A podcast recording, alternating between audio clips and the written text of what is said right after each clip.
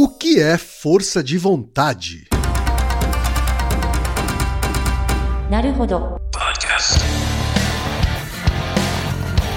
Bem-vindo ao Naruhodô, podcast para quem tem fome de aprender. Eu sou Ken Fujioka. Eu sou Altair de Souza. E hoje é dia de quê? Fúteis e úteis. Você quer apoiar a ciência? Quer apoiar o pensamento científico? Quer ajudar o Naruhodô a se manter no ar? Ouvir os episódios e espalhar a palavra já é um grande passo. Mas existe um outro jeito. Quem possibilita isso é a Orelo. Você escolhe um valor de contribuição mensal e tem acesso a conteúdos exclusivos, conteúdos antecipados e vantagens especiais. Além disso, você pode ter acesso ao nosso grupo fechado no Telegram e conversar comigo, com Altair e com outros apoiadores. Toda vez que você ouvir ou fizer download de um episódio pelo Orelo, vai também estar pingando uns trocadinhos para o nosso projeto. Combinado? Então baixe agora mesmo o app Orelo no endereço orelo.cc ou na sua loja de aplicativos e ajude a fortalecer o conhecimento científico.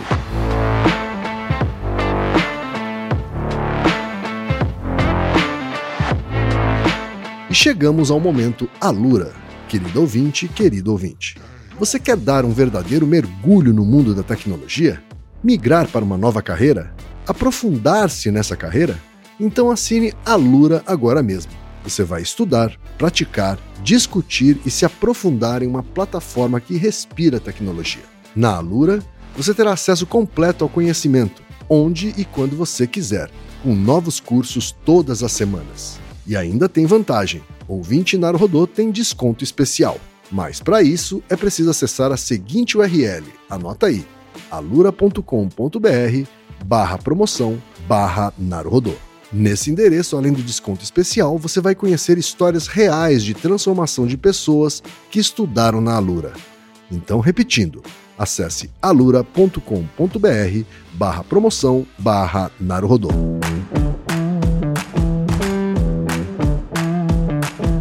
Altaí, temos pergunta de ouvintes, Altaí.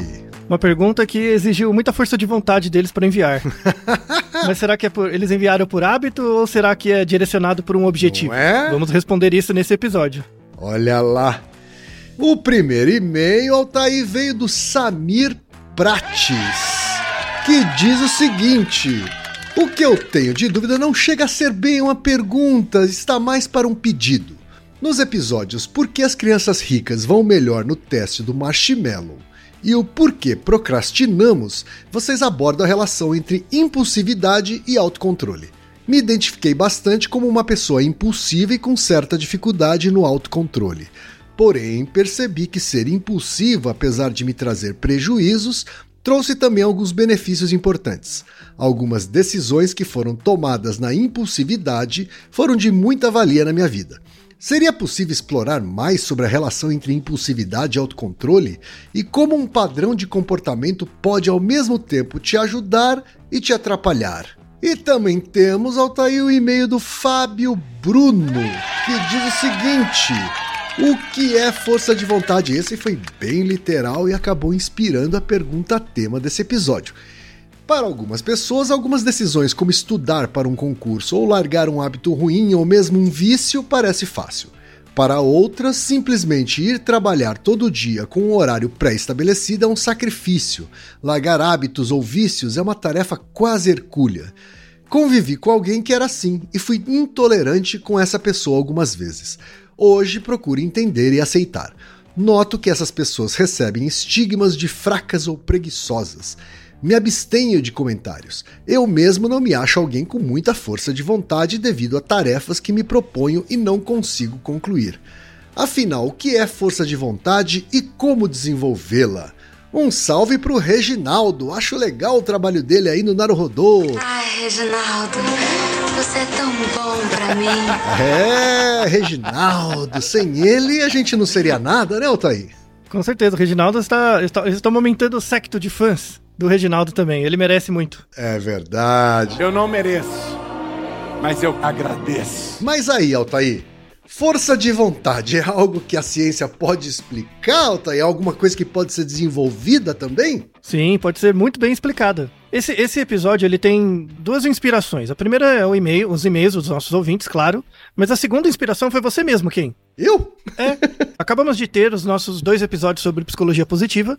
E no primeiro deles, eu tava falando alguma coisa, eu comentei sobre um termo chamado volição. E aí você parou, mas como é que é mesmo? O que, que, que é isso? Volição. Verdade, né? verdade. E, e, e, aí eu guardei essa informação, né? Aí, aí lendo esses e-mails, né, sobre força de vontade, falei, ó, tá aí, agora é uma boa oportunidade de juntar essas partes.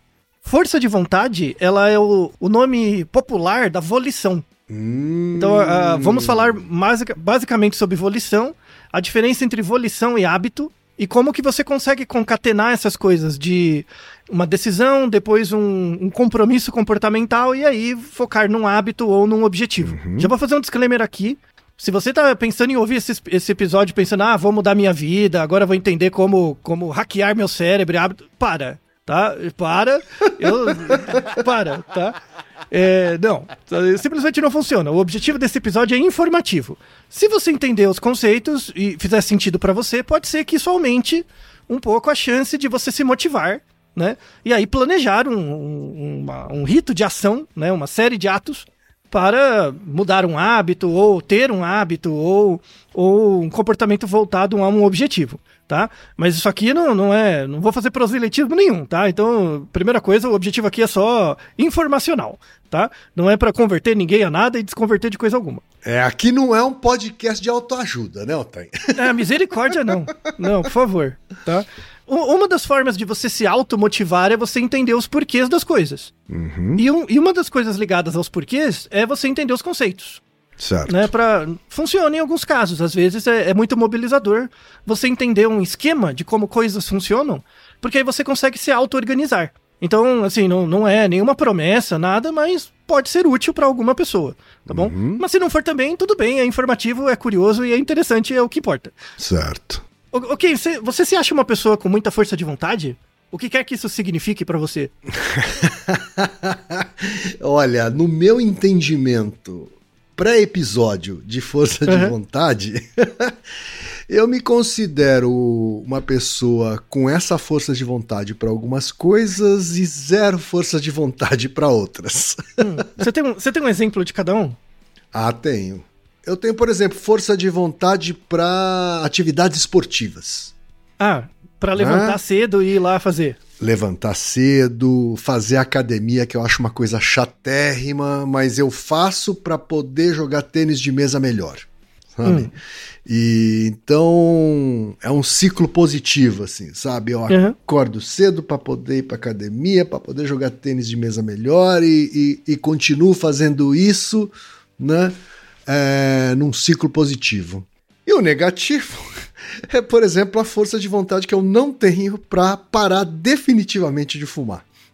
ah, é, é, verdade. Isso, temos até um episódio sobre isso, né? Porque é tão difícil parar de fumar. Né? Exato. Né? Esse, esse, é um hábito difícil de perder e a gente tem um outro episódio sobre o que é o vício, né? uhum. né? Que aí é, é, é quando o hábito assim, você mantém um hábito de fumar, mas o indivíduo perdeu o controle sobre a capacidade de mudar esse hábito. Sim. E aí é, é, é complicado mesmo, tá? uhum. tá? E dentre, dentre os tipos de abuso de substâncias, o cigarro é uma das mais difíceis. Verdade. de parar, infelizmente. É um eu inferno. sou testemunha viva dessa dificuldade eu tenho, porque eu, eu já parei sete vezes e voltei sete vezes. Mas pelo menos parou, né? Tá bom.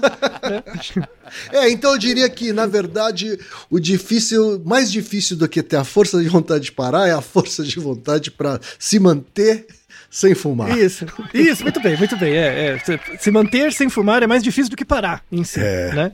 E pensa, pensa nisso do tênis de mesa, Kim. É, é você não joga desde pequeno, né? Você, você começou, é, assim, jogar mais ativamente mais recentemente. Né? Exato. Né? Por, por, que, que você começou? Olha, começou com a vontade de voltar, voltar a fazer atividades físicas de maneira mais regular, né? E uhum. eu sei que esporte me motiva mais do que academia. Tá? Uhum. É um esporte competitivo, né? É, é, que exige é, um, disciplina para sentir melhoria né, ao longo do tempo. E aí acabei voltando para a academia, né, justamente para poder é, sentiu uma curva de melhoria ainda maior no tênis de mesa, né? Então, ou seja, uma coisa que eu gosto é, é, me motivando a fazer uma coisa que eu não gosto. Uhum.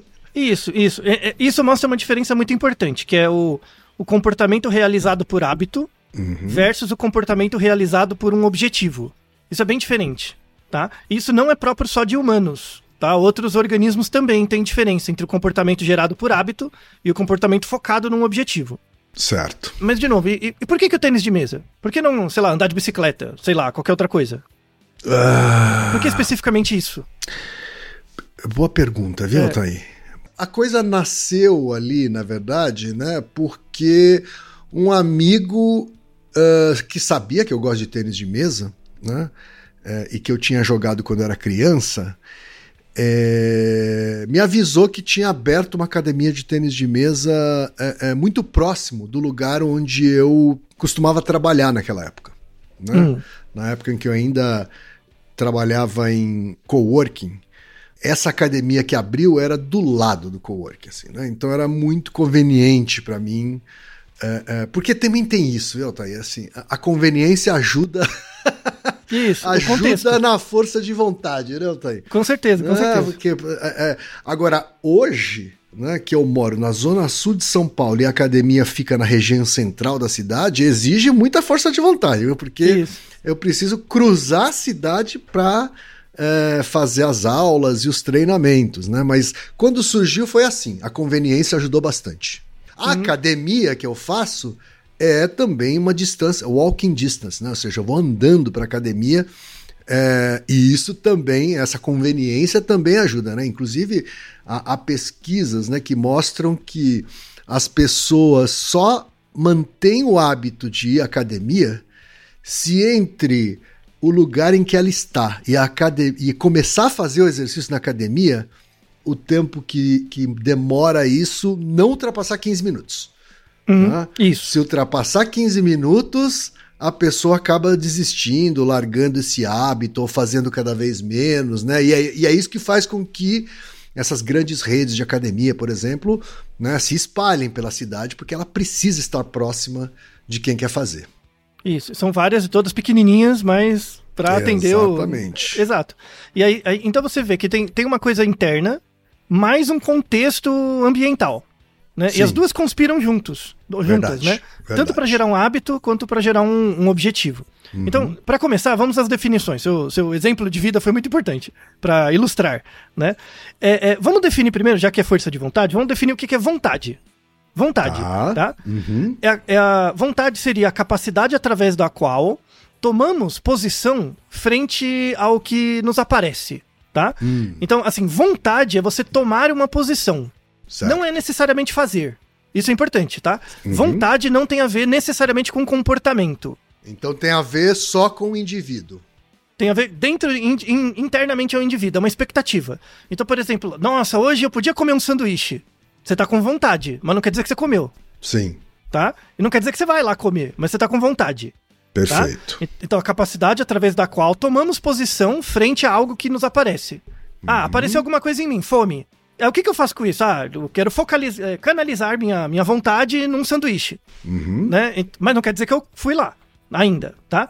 Essa discussão, sobretudo na a vontade, a vontade é um sinônimo da decisão, da ideia de decisão. A gente tem o Naruhodo 155, que o título é Se Tomar Decisões Cansa o Cérebro, a gente explica a diferença entre decisão e escolha. E, então, é, é, vontade é muito próxima à ideia de decisão. É um pensamento, é o que está na sua cabeça, é uma expectativa, tá?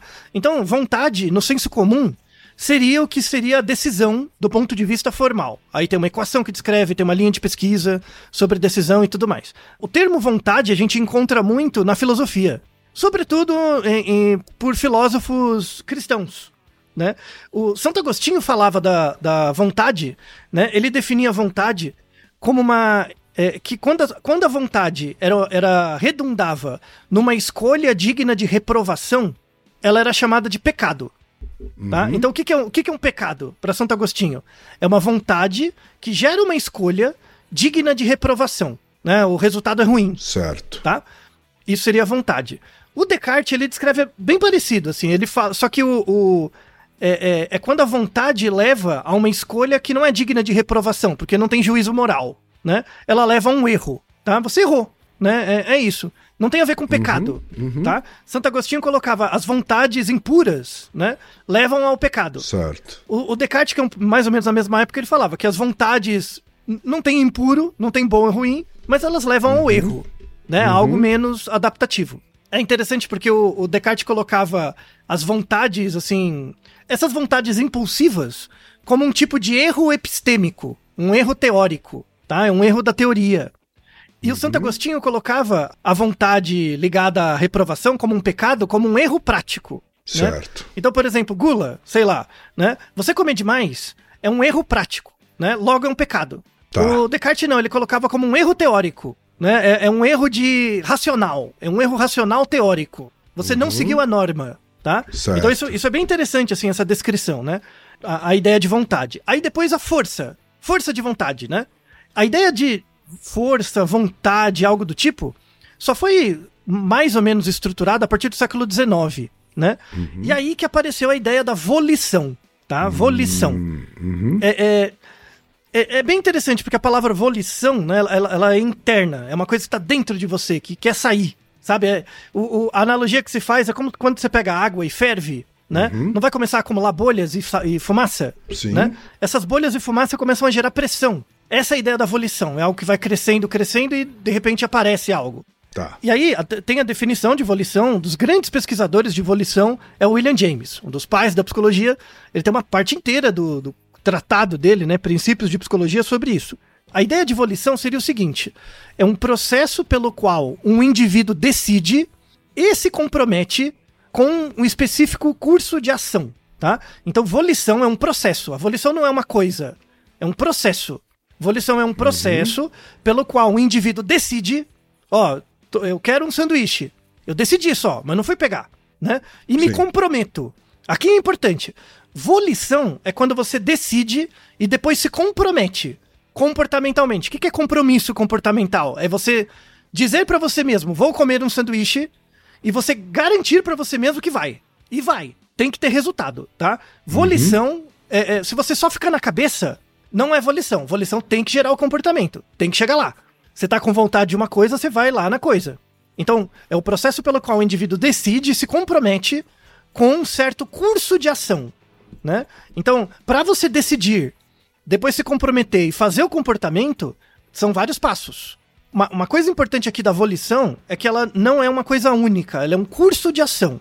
É uma série de passos, tá? A Certo. volição.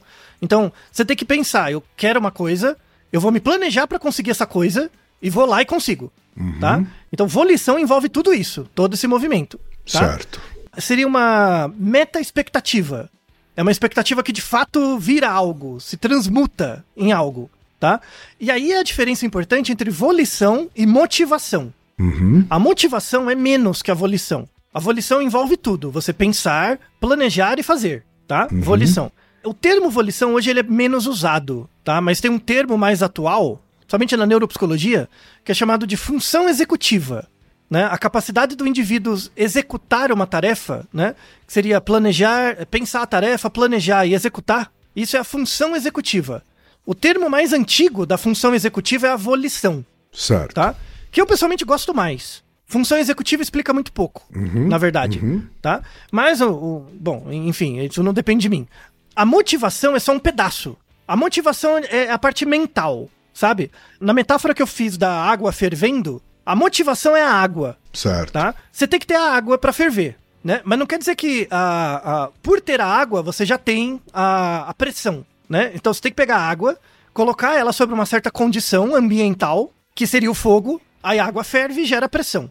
Tá? Certo. Então a, a, a água é uma causa necessária, mas não suficiente. Então a, a motivação é uma causa necessária, mas não suficiente para a volição, né? Ou, ou comportamento executivo, né? É, planejamento executivo, função executiva. Aí, assim, a gente tem um Naruhodo também 187, que é sobre por que, por que procrastinamos, que até foi citado por um dos nossos ouvintes. A, a- uma das causas da procrastinação, não é a única, uma das causas é a falta de plano de ação. Então a pessoa é, é motivada, ela é motivada para fazer o negócio, mas na hora de planejar, sabe, essa segunda parte, Lembra que a volição, ela tem a decisão, depois o comprometimento, né? O indivíduo tem a decisão. Não, eu vou fazer exercício, né? Pá, vou, decidi. Semana que vem, né? Só que ela, ela não consegue fazer o plano de ação, que é o Certo. compromisso comportamental. Daí não adere, não, enga não engaja, né?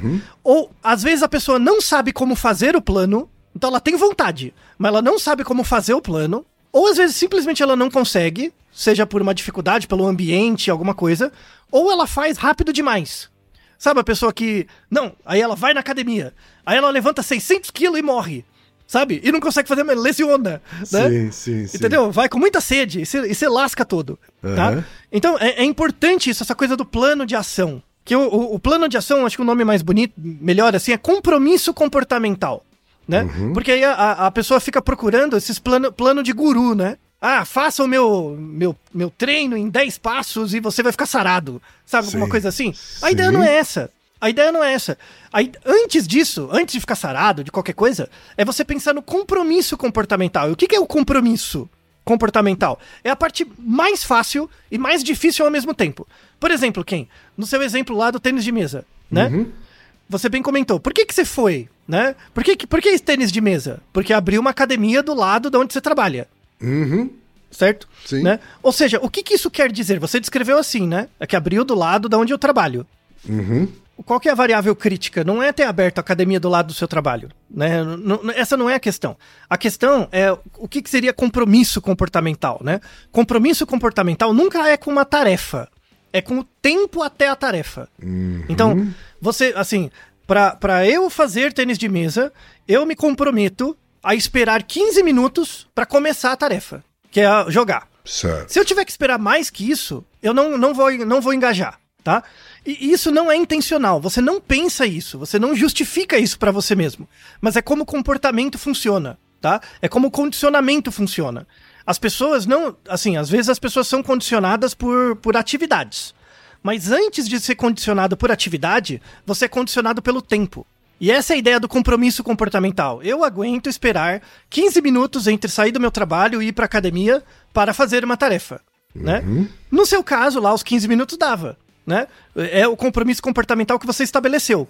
Compromisso comportamental tem a ver com o tempo que você aguenta esperar para começar uma tarefa, tá?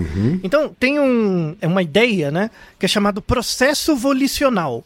Você tem a volição e você tem o processo volicional, né? Certo. O, pro- o processo volicional, né, que é, lembrando que a volição é você decidir fazer uma tarefa e se comprometer com ela. Ou seja, você vai fazer. Se você só decide, mas não se compromete, é a motivação. Você só tá motivado. Entendi. Então, assim, os processos volicionais, eles podem ser aplicados conscientemente. Então, por exemplo, no começo, Kim, lá, você se forçava a fazer a tênis de mesa, né? Qu- quanto tempo levou entre você começar a fazer, assim, meio que se forçar, e ir de boa, automatizar? Quanto tempo levou? Acho que alguns meses. Uns, uns três meses? Por aí. É, então, tem, tem um artigo, né, que diz o seguinte, para entre um, um comportamento se tornar um hábito, né, que é esse automatismo, né, em- na execução dele, é, ele fe- é um artigo bem interessante, ele, ele fez com vários tipos de comportamento, o tempo médio para você estabelecer um, há- um hábito são 66 dias, dois meses, tá? Dois meses. Só que depende do comportamento. Tem comportamentos que você cria o hábito em 18 dias, e aí é muito rápido, aí pode levar a um vício, né? Tá. É, e, tem e tem comportamentos que você pode levar em média 254 dias para ter o hábito, que é quase um ano. Sim. Tá? Então depende do, do, do comportamento. E, e aí a gente entra agora na, na ideia de hábito, né? O que, que é um hábito? Essa coisa automatizada. O hábito, também descrito muito bem pelo William James e tal, né? Ele coloca uma definição quase poética de hábito, que é a tendência natural de, dos indivíduos, né? Não só indivíduos humanos, os não humanos, é a tendência natural é, de buscar ordem para ser capaz de navegar na vida. Não, não, defi- definição bonita, Hum, né? Poética, hein? É, então, tinha que vir do filósofo, né? William James também era filósofo. Então, uma tendência natural dos organismos de buscar ordem para navegar na vida, né? Isso era um hábito. E aí ele dizia que os organismos são repositórios de hábitos, vários Certo. hábitos, né? Concatenados. E aí o objetivo de estabelecer um hábito automatizado, né, é para você é, é, não precisa pensar, né? Simplesmente executar e tem uma outra, um outro nível de processamento ali para você interagir, coisas do tipo, né? Uhum. Tem também um artigo, 2014, que mostram assim, é, é, ela fez é, recordatórios do dia a dia de pessoas e mostrou que 43% dos comportamentos diários das pessoas não são hábitos. Não são. O que me surpreende é o contrário, porque assim, é, na verdade, os 57%. 57% das coisas que você faz no seu dia são coisas que você faz porque você tem hábito de fazer. Não porque você quer. É é mais da metade. Simplesmente você faz pelo status quo, sabe? Mais da metade dos comportamentos que você faz no seu dia é só pra manter o seu dia seguindo como ele sempre foi, né? Entendi. Isso é bom e ruim, né? É bom por um lado, porque é mais automático, né? Você não precisa ficar pensando o tempo inteiro, né? É menos cansativo.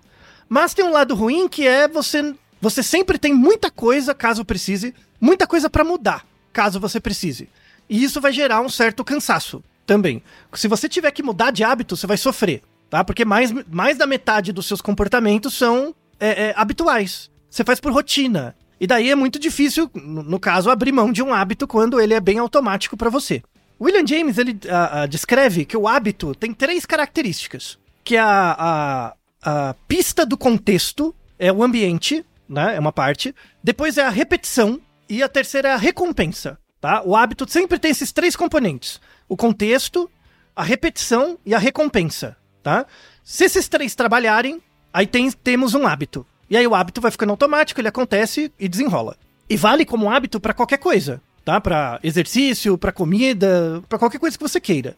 E aí, agora a gente entra nos experimentos. O experimento pra mim mais interessante é o experimento que foi feito com ratinhos, que é de 2004. Esse experimento com ratinho é fantástico, porque o, o pesquisador ele conseguiu discriminar ratinhos que apertavam a barra por hábito versus ratinhos que apertavam a barra por um objetivo. Como que você consegue fazer isso sem perguntar pra pessoa, né? E mesmo perguntando, às vezes a pessoa não sabe. E ele conseguiu Sim. descobrir isso com o rato. Fantástico Sim. o trabalho, muito bem feito, né? Era o seguinte, ele pegava um ratinho, botava numa caixinha e ele tinha uma barra. Aí toda vez que ele apertava a barra, ele ganhava comida. Beleza. Aí o rato aprendeu, comia, tranquilo, tá? Aham. Então ele, ele, ele fez a ligação entre o comportamento e o resultado. Aí depois ele pegou o ratinho, colocou em outra caixinha, só que na caixinha não tinha a barra, mas tinha comida. Só a comida, Ah, né? Que era a mesma, a mesma comida. Só que essa comida fazia mal pra ele. Tinha alguma substância que deixava ele enjoado, o rato, tá? Sei. Então, então o rato aprendeu a, a perceber aquela comida como sendo ruim, independente da barra. Então não era por causa da barra, era por causa da comida, tá? Porque nesse- nessa outra caixinha não tinha a barra. Beleza. Aí o rato associou aquilo com, com algo ruim, né? Desprazeroso. Depois você pega o, o ratinho de novo e coloca na caixa anterior, com a barra. E aí eles tiraram a, a comida pra não dar um efeito de pareamento. E aí o que, que aconteceu, né? Tinha, era um grupo de ratinhos, né? Alguns ratinhos, quando você colocava ele na caixa, assim que ele entrava na caixa, ele apertava a barra Certo. tá? Ele apertava a barra. Ou seja, esse, esse rato que entrou na caixa e apertou a barra por apertar, ele tava num hábito. Ele ganhou o hábito de apertar a barra. Independente do resultado. Entendi. Tinha outros ratinhos que você colocava na caixa, ele evi- evitava a barra. Ele evitava. Por quê? Porque ele não tava apertando a barra pela barra. Ele tava apertando a barra pela comida que ele associou com ser ruim. Entendi. Entende? Então tinha, tinham ratinhos que tinham criado o hábito de apertar a barra e tinham ratinhos que eram focados num objetivo, que era a comida. Certo. Assim, o, o condicionamento gera os dois. Pode gerar ratinho que ganhou o hábito de apertar a barra pela barra e gera ratinhos que, que são focados no objetivo. Isso é muito interessante, né? Porque o, o- quando você pensa no, no hábito, né? É quando você tem uma associação entre uma ação e a situação onde a ação foi executada. Por exemplo, eu não sei se eu gosto de apertar barra, mas só porque a barra tá ali, eu aperto. Isso ajuda a você pensar, por exemplo, comportamento de fumar. Será que você fuma por hábito ou você fuma focado num objetivo? Se for por hábito, por exemplo, você fuma por hábito, né? Existe uma associação entre fumar e uma situação onde a ação é executada. Você não fuma pelo prazer do cigarro. Você fuma porque você associou cigarro com certos locais ou certos contextos. Pode ser, pode ser o horário do dia, algo do tipo, pode ser uma comida, alguma coisa. E é por isso vontade. que em tratamentos para parar de fumar se fala bastante sobre evitar determinadas situações, né? Isso. Só que isso não vale para todo mundo. Por quê? Porque se você pensar que o cigarro é uma barra e você coloca todos os ratinhos lá, alguns vão ser condicionados pelo hábito de apertar a barra, outros vão ser focados na comida. Certo. E aí não dá para saber, depende da, de cada pessoa, tá? Uhum. Se, se você tem um hábito de fumar focado num objetivo, eu fumo para relaxar, sei lá. Aí é o objetivo que você tem que trabalhar.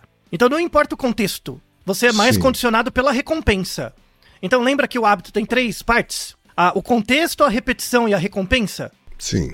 No caso do hábito puro, você é condicionado pela repetição. Só ficar repetindo, uhum. repetindo, associou a barra pela barra. Né? Sim, sim. É, é, quando você pensa no objetivo, o organismo é, é, ele é condicionado pela recompensa, pelo bem-estar, pelo que quer que seja. Então, comportamento direcionado a um objetivo é quando o comportamento é explicado por meio de uma predição explícita da consequência por uma ação que foi selecionada por essa mesma ação. Né? Uhum. Então, isso, isso dá pra ver com rato, dá pra ver com cachorro, com macaco, e com a gente também. Né? É, é, essa é uma tendência muito assim, nossa. E aí foi, foi legal esse artigo para mostrar, né? Tipo, o que, que é importante? É você criar novos hábitos ou criar novos objetivos? O que, que funciona mais? Essa não é uma pergunta fácil de responder. Sim. Né? Porque o condicionamento age diferente em cada pessoa. Uhum. Tem pessoas que gostam do hábito pelo hábito, né? Elas ela aprenderam, por exemplo, a fazer atividade física de forma automática. A pessoa levanta, faz e nem pensa né? Sim. Tem outras pessoas que não, precisam do resultado. Então, por exemplo, quem pensando no tênis de mesa, se o tênis de mesa é, não fosse um esporte competitivo, talvez você não tivesse tanta aderência. Se você não tivesse um, um, um objetivo, um campeonato, sei lá, uhum. qualquer coisa, né? uhum. né? Ganhar de alguém, né? Talvez não importasse tanto. Né? Então, o tênis de mesa, no caso, pode ser não é um hábito. Ele é voltado num objetivo. Né? Uhum. Fazer musculação virou um hábito. Por quê? Porque é associado também com o objetivo. Né? Certo. Então você faz exercício, você faz musculação por hábito, porque o seu objetivo último é fazer a, a o tênis de mesa para ir fazer o campeonato, que é o objetivo final. Né? Uhum. Então, hábitos se associam com metas, que se associam com objetivos e viram cadeias de coisas. Né? E qual é o objetivo tu, de último de tudo isso? É a, é a nossa tendência natural de ordem para navegar na vida. Para você conseguir navegar na sua vida de hoje, fazer tênis de mesa faz parte disso. Né? Então você criou um objetivo, criou hábitos para dar conta disso. É uma estrutura né, de comportamentos. E, e, a partir do momento que você se compromete com isso, então eu sei que toda semana eu vou ter que reservar tanto, tanto tempo, eu vou levar tanto tempo para ir. Quando você faz seu planejamento semanal, levando em conta isso, você tem uma volição. Você tem um, um, uma função executiva para isso. Uhum. Sabe? Logo você tem a aderência. Tudo isso para explicar a ideia de aderência. Aderência é tudo isso. É a junção entre a motivação, que é a expectativa, com uma volição, que tem a ver com a decisão e comprometimento comportamental, com a manutenção disso. Quando você junta tudo isso, você tem a aderência a, alguma coisa. E aí, por razões diferentes. Pode ser por, pelo puro hábito, no caso do cigarro, que aí pode ser condicionado por uma causa material, que é o vício, pode ser considerado, condicionado pelo contexto. Tem contextos que a vontade de fumar é muito grande, e aí vai, né? Às vezes é focado por um objetivo tá? Pelo prazer, por, por ganhar um campeonato ou qualquer coisa do tipo. E é interessante você entender sua cadeia de, de hábitos e, e objetivos, né?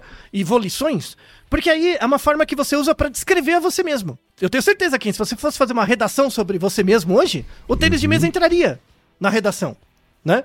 Sim. Não entraria cinco anos atrás, mas entraria hoje. Isso mostra que você mudou. Então, a, a, um, um indicativo das suas próprias mudanças é a mudança dos seus padrões de hábitos e objetivos. E muitas vezes você não, não é consciente disso, a menos que você escreva. Ou seja obrigado a pensar nisso.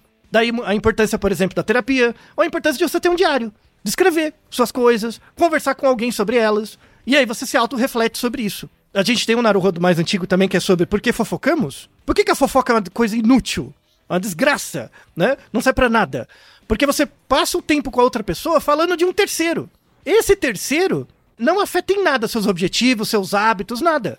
O que, o que seria o, o, o, objetivo último de um contato frutífero com alguém? É você dividir com a pessoa os seus hábitos. Ah, eu tô fazendo tal coisa. Ou, por exemplo, poxa, que eu, eu fumo, queria parar de fumar, é mó difícil. Aí a pessoa explica, mas, mas como que você fuma? Me explica. Uhum. Né, que situações você fuma ou não? A a pessoa não precisa ter a resposta pronta.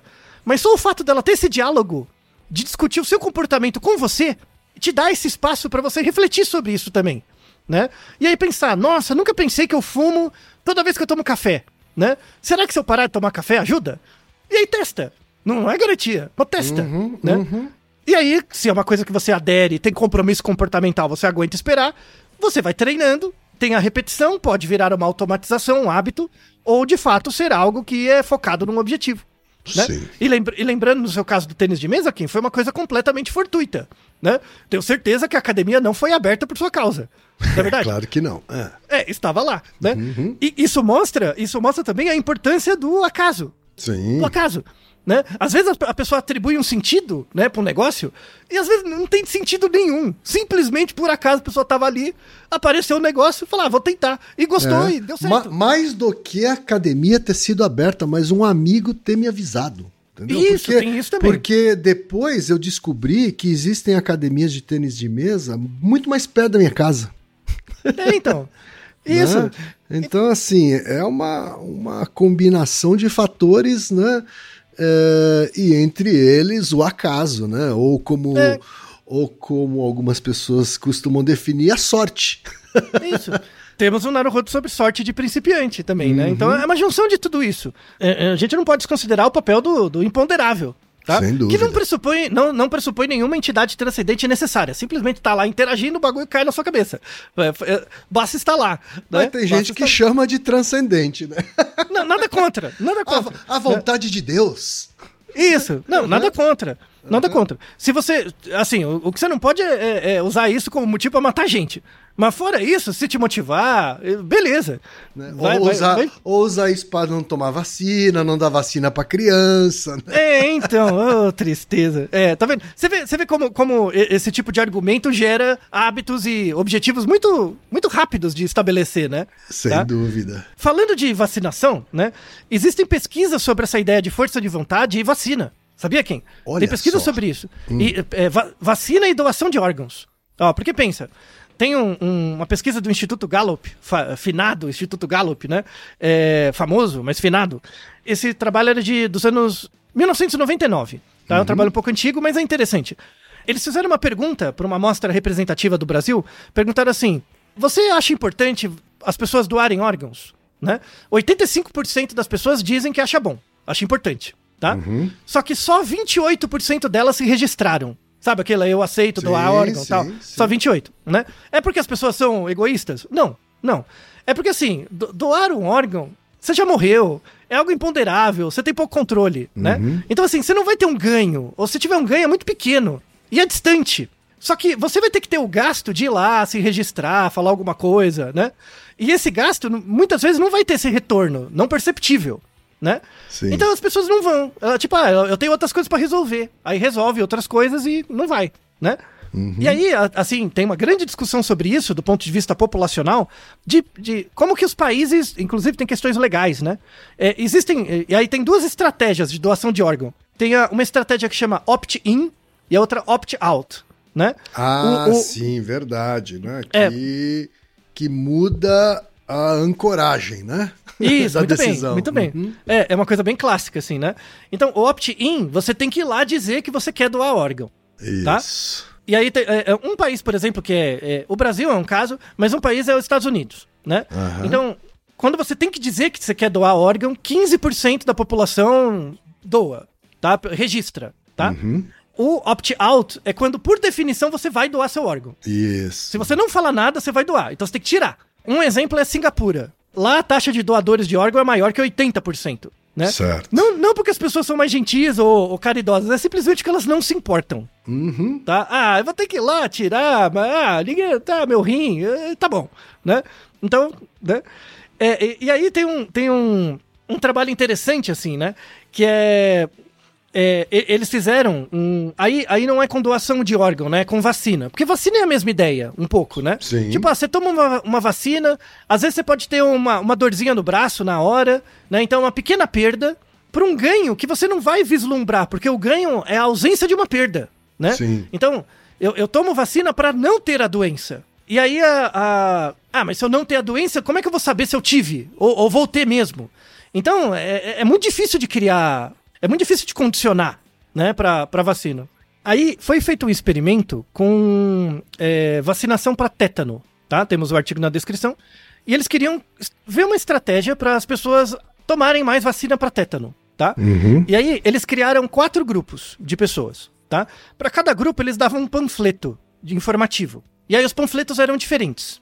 Tinham duas condições. Uma era um texto que dava medo na pessoa, então mostrava os, os malefícios de não tomar a vacina e o, o problema do tétano, né? Então você vai ficar doente, vai acontecer tal coisa. O primeiro texto era para dar medo, o segundo texto era um texto mais informativo mesmo, era mais neutro, tá? E além disso, no, no texto, assim, era, era um texto explicativo e, e uma outra coisa embaixo, que era um conjunto de regras. Então, assim, se você quiser tomar a vacina para tétano, ligue em tal lugar, faça isso. Então, era uma lista de coisas que você tinha que fazer, tá? Bem explicadinho, tá? Tá. Um, um, um dos grupos recebeu uma, uma explicação assim, era uma receita de bolo, sabe? Faça isso que você vai tomar sua vacina. O outro grupo recebeu um- uma, uma lista, só que era uma lista vaga. Não era muito claro o que você tinha que fazer. Você tinha que dar uma procurada na internet, sabe? Pra, pra achar o caminho das pedras, tá? Então, você tinha, então você tinha quatro condições, né? A qualidade do texto, se ele dava medo, era neutro. E a, a lista de regras, a, a- se a lista de regras era bem, bem feita ou era genérica. Certo. E aí aplicaram os quatro grupos, um, cada, um grupo de pessoas, cada um recebeu os panfletos, e eles esperaram seis semanas e viram quantas pessoas se registraram para tomar a vacina e tomaram, tá? O fato da mensagem ter medo, dar medo, né, aumentava o número de ligações. As pessoas entravam mais em contato, né? Mas não necessariamente iam tomar a vacina. Não necessariamente iam, tá? O, o texto mais explicado, quando o texto era uma receita de bolo do que você tinha que fazer, mais pessoas ligavam, tá? Mas não necessariamente iam tomar. Qual que era a melhor combinação? Né? A pior combinação de todas era o texto neutro com mal explicado. Ó, Tá. do, texto, do texto neutro, mal explicado, ninguém tomou a vacina. Zero. Ninguém. Foi lá em seis semanas buscar, tá? No grupo que o texto dava medo e tinha uma boa explicação, né? 27% das pessoas foi tomar vacina. 27%. Quer dizer, meter medo foi mais eficiente. Na verdade, o que é mais importante do que o medo em si é as regras. É ter uma receita de bolo pra você não precisar pensar. Certo. Isso que é o mais importante, sabe? Porque Então- a nosso, nosso cérebro, ele é, ele é, por natureza, preguiçoso. É isso? Isso, ele quer, ele quer economizar energia. Exatamente, ele quer economizar energia. E se ali tem uma. O, o, a- a- a- o efeito do medo não era tão grande. Mas o efeito das regras bem feitas. A pessoa, ah, entra aqui, aperta tal botão, marca. Vai. eh, Eles tinham assim a descrição do ônibus que você tinha que pegar. Sabe? Certo. Tudo. Né? Que é um pouco aquele experimento também que houve de, de, de, de avisos é, é, de terrorismo, não é? No- Em. Nova York. Isso, é parecido com isso. Então, quanto mais informativo, menos você precisa pensar, mais fácil é transformar no hábito. Certo. E aí você tem compromisso comportamental pra ir. Porque se eu digo A, B, C que você tem que fazer, você consegue dimensionar o tempo de cada coisa. E aí você sabe se você tem compromisso comportamental ou não. De eu tenho que esperar tanta, tanto e tal, e, e aí eu tomo a vacina, garantido, vou tomar, tá? Certo. Então você orientar bem, né, é uma garantia para gerar compromisso comportamental e aderência. No, no- principalmente para vacina, tá? E para encerrar o episódio, vamos falar sobre decisões difíceis. Você já fez isso alguma vez na sua vida, Ken? Você tinha uma decisão muito difícil para tomar, né? Que você não sabia o que fazer. Será A ou B, né? Você você já jogou na moeda? Você já tirou alguma coisa na moeda? É, eu, no tênis de mesa a gente tira o tempo todo, né? Quem vai começar a sacar ou escolher a me- o lado da mesa. É, não, mas pensa na sua vida, não no jogo. tá bom. Na sua vida. Eu, Aham. eu, eu não sei se eu viajo ou se, sei lá. é, é, alguma vez na sua vida você pegou e tirou na moeda? Não, Não, eu já. não. Eu já. O, o curso de graduação que eu fiz. Certo. Eu É passei verdade, pela você, você É. tava em dúvida e aí resolveu na moeda. Isso. E não olhei pra trás. Caiu lá, coroa, fu- fui pra frente. né? É um hábito comum. Muita gente faz isso. Simplesmente tira na moeda. Quando a decisão é muito difícil, a pessoa coloca no imponderável. Né? Ela, ela coloca numa coisa meio aleatória. E aí é interessante você ter isso, né? da- de jogar a moeda, porque a moeda pode ser um decisor. Então, ah, não quero pensar mais, não consigo pensar, então a moeda decide. Isso é uma coisa, né? Ou para eliciar reações afetivas. É, eu não sei se eu como um sanduíche ou uma pizza. Sei lá. Aí eu jogo na moeda. Aí na moeda caiu comer a pizza. Ah, mas eu não queria a pizza, eu queria o sanduíche. Você entende? Que você usa isso pra decidir, Sim. né? Então, tem um, um caso clássico do Freud, né? Que ele tava atendendo, acho que era a Ana O, no caso. E a- ela tava lá com um, um certo conflito. Ah, não sei se eu faço A ou B e tal. Aí o Freud deu uma moeda pra ela. Então, tira na moeda, né? Aí ela falou, não, não, aí eu não, não vou tirar. Falou, então você sabe o que você quer, né? Porque se você não soubesse de verdade, você tirava da moeda. Verdade. É uma boa sacada, né? Exatamente Muito isso. é da- é- é- é, então a moeda elicia essa coisa emo- emotiva também, né? É, é, acaba sendo um catalisador, né? E aí tem, tem experimentos que mostram isso, assim. No momento de tomar uma decisão, se você jogar a moeda ou não, né? é- é, qual que é a diferença do padrão, né? Da decisão, da volição da pessoa, né? Quando você joga a moeda, em geral, pessoas que jogam a moeda para tomar uma decisão, elas justificam menos para ela mesma. Então, é, você tem que tomar uma decisão entre A ou B e necessariamente você vai ter uma perdinha. Você vai perder alguma coisa, tá? Uhum. Então fala, ó, você não sabe decidir, tá aqui a moeda. Joga a moeda, o que cair é o que você vai ter. Quando cai alguma coisa, tipo, ah, cara ou coroa, caiu cara. Aí a pessoa vai tomar aquela decisão que caiu na cara, né? Ela, ela precisa justificar menos pra ela mesma. Sim. Sabe? Então ela não tem tanta dissonância cognitiva, ela não se sente tão mal. Falar, ah, porque deu na moeda. Deu na moeda, né? A culpa não é minha, é da moeda. Tá? Então, quando, quando a pessoa não tem que jogar a moeda e tem que forçar a decisão, né? Que aí é chamada de é, decisão clear cut, sabe? Que é decide aí, aí a pessoa justifica mais pra ela mesma. Ah, mas Certo. eu vou fazer isso por causa de ABC, sabe? Ela tenta argumentar mais. Então a moeda ajuda a tirar a sua culpa um pouco das coisas. Por Certo. isso que tem gente que usa, né? Mas isso, isso não vale pra qualquer tipo de decisão, né? Então tem Vo- decisões- Você, você, quando jogou a moeda para decidir qual a graduação que ia fazer, você acha que tava tentando aliviar essa culpa? Não, foi um decisor. É. Foi um decisor total. Tipo, caiu, acabou. Eu nem pensei mais. Né? Foi um decisor mesmo. Porque você realmente tinha essa dúvida, assim. Realmente. Tinha. Realmente tinha essa é, dúvida. É, tava 50-50, assim. Sim. Tá. Tem tiro, acabou. Né? E, e é isso. Nunca olhei pra trás, não me arrependo e é isso aí. Ah, caiu na moeda mesmo. Tá vendo? Estou lidando com a minha dissonância cognitiva. Né? Beleza. Né? É, então, você tem decisões baseadas em normas sociais. Né? Decisão baseada em norma social. Ah, será que eu jogo papel na, na rua ou não? Né? A pessoa não se importa de tirar a moeda. E se caiu na moeda, joga papel na rua, ela vai justificar menos pra ela mesma. Ah, eu tô jogando papel na rua porque caiu a moeda. Eu tenho menos dissonância cognitiva. Quando você pensa em decisões pessoais, pessoais, assim, ah, onde que eu saio? Se eu vou no restaurante A ou B, a pessoa tira na moeda também. Agora, quando é decisões relacionais, principalmente de quebra, então, por exemplo, ah, você vai terminar seu casamento, tá aqui na moeda. Se você termina ou não, a pessoa resiste. Ah, não. Como assim tirar na moeda? Porque tem um compromisso com o outro. Você não tá querendo justificar uma coisa pra você. Envolve o outro, e aí você não joga na moeda. Então, isso é muito importante. Esse, esse negócio de jogar na moeda pra decidir coisas só vale quando é, são normas sociais ou decisões pessoais mais simples, tá? Agora, quando envolve um terceiro, em geral as pessoas são bem reativas. Elas não querem. Falam, não, é inaceitável. Tá? É isso que, o- que os trabalhos mostram. É, é muito interessante.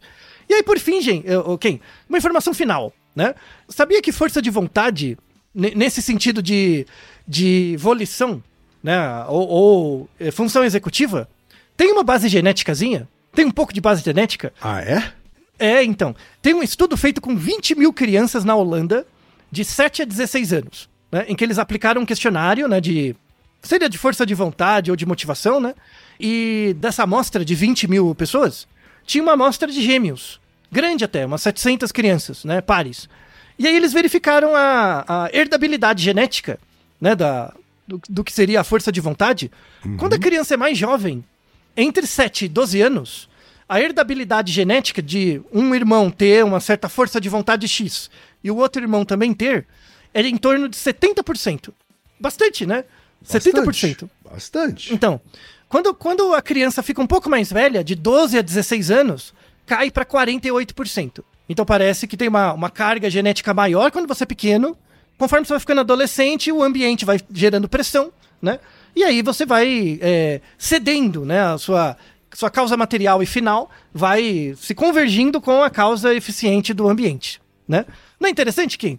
Então, assim, para encerrar o, o episódio, podemos definir a ideia de força de vontade ou volição como um- uma decisão motivacional, que é o pensamento, mais um componente ambiental ligado ao autocontrole, que é o compromisso comportamental, que é você internamente chegar, não, vai levar tanto tempo, eu vou ter um compromisso de esperar esse tempo, né, que seria a ideia de autocontrole, e depois o objetivo final, que seja um hábito ou seja um objetivo específico. E você pensar, cada uma das coisas que você vai fazer na sua vida, elas criam uma rede.